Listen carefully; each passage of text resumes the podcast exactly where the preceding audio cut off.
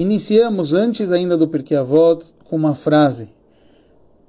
A frase Kol Israel yesh laem cheleg leolam haba.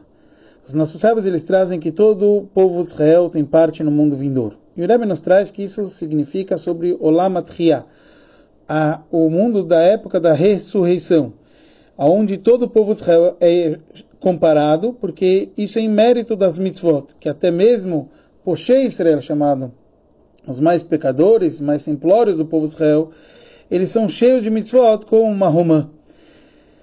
Já o Ganeden, no paraíso, isso tem a ver com o trabalho, com o estudo da Torá. E por que realmente as mitzvot têm, então, uma vantagem sobre o estudo da Torá? Porque todo o propósito da criação do mundo é é fazer uma morada aqui embaixo para Hashem ou seja, transformar o mundo físico. Isso é feito por intermédio das mitzvot, é por isso que todo o povo Israel, ele cuida e acaba fazendo mais mitzvot do que a gente imagina. Por que a gente antecipa essa frase antes do Pirkei Avot? O Rebbe nos traz que o conceito de Pirkei Avot é refinar o nosso corpo.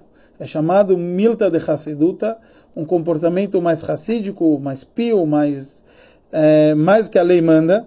E isso tudo é para a gente fazer a vontade divina e transformar o nosso corpo.